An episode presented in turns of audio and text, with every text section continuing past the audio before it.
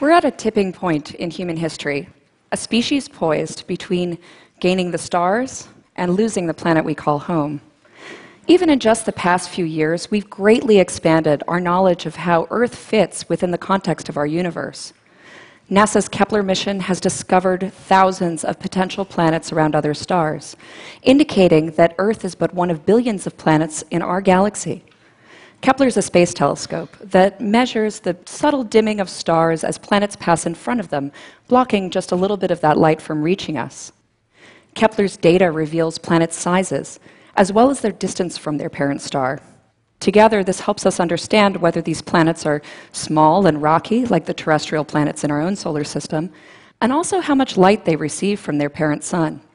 In turn, this provides clues as to whether these planets that we discover might be habitable or not.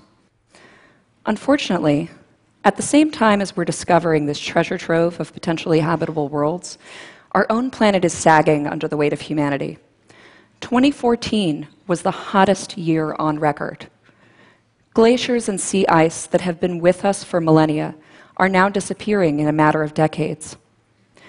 These planetary scale environmental changes that we have set in motion are rapidly outpacing our ability to alter their course. But I'm not a climate scientist, I'm an astronomer. I study planetary habitability as influenced by stars, with the hopes of finding the places in the universe where we might discover life beyond our own planet. You could say that I look for choice alien real estate. Now, as somebody who is deeply embedded in the search for life in the universe, I can tell you that the more you look for planets like Earth, the more you appreciate our own planet itself.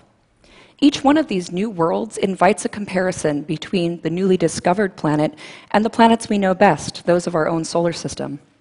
Consider our neighbor, Mars. Mars is small and rocky, and though it's a bit far from the Sun, it might be considered a potentially habitable world if found by a mission like Kepler. Indeed, it's possible that Mars was habitable in the past. And in part, this is why we study Mars so much. Our rovers, like Curiosity, crawl across its surface, scratching for clues as to the origins of life as we know it. Orbiters like the MAVEN mission sample the Martian atmosphere, trying to understand how Mars might have lost its past habitability. Private space flight companies now offer not just a short trip to near space, but the tantalizing possibility of living our lives on Mars. But though these Martian vistas resemble the deserts of our own homeworld, places that are tied in our imagination to ideas about pioneering and frontiers, compared to Earth, Mars is a pretty terrible place to live. Consider the extent to which we have not colonized the deserts of our own planet, places that are lush by comparison with Mars. Even in the driest, highest places on Earth, the air is sweet and thick with oxygen, exhaled from thousands of miles away by our rainforests. I worry. I worry that this excitement about colonizing Mars and other planets carries with it a long, dark shadow. The implication and belief by some that Mars will be there to save us from the self inflicted destruction of the only truly habitable planet we know of, the Earth. As much as I love interplanetary exploration, I deeply disagree with this idea. There are many excellent reasons to go to Mars, but for anyone to tell you that Mars will be there to back up humanity is like the captain of the Titanic telling you that the real party is happening later on the lifeboats.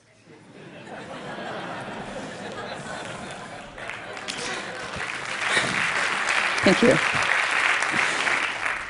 But the goals of interplanetary exploration and planetary preservation are not opposed to one another. No, they're in fact two sides of the same goal to understand, preserve, and improve life into the future. The extreme environments of our own world are alien vistas, they're just closer to home. If we can understand how to create and maintain habitable spaces out of hostile, inhospitable spaces here on Earth, Perhaps we can meet the needs of both preserving our own environment and moving beyond it. I leave you with a final thought experiment Fermi's paradox. Many years ago, the physicist Enrico Fermi asked that, given the fact that our universe has been around for a very long time and we expect that there are many planets within it, we should have found evidence for alien life by now. So, where are they?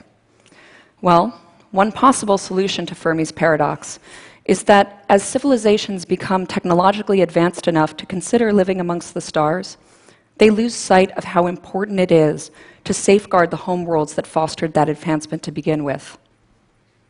It is hubris to believe that interplanetary colonization alone will save us from ourselves.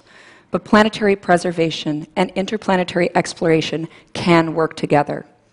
If we truly believe in our ability to bend the hostile environments of Mars for human habitation, then we should be able to surmount the far easier task of preserving the habitability of the Earth. Thank you.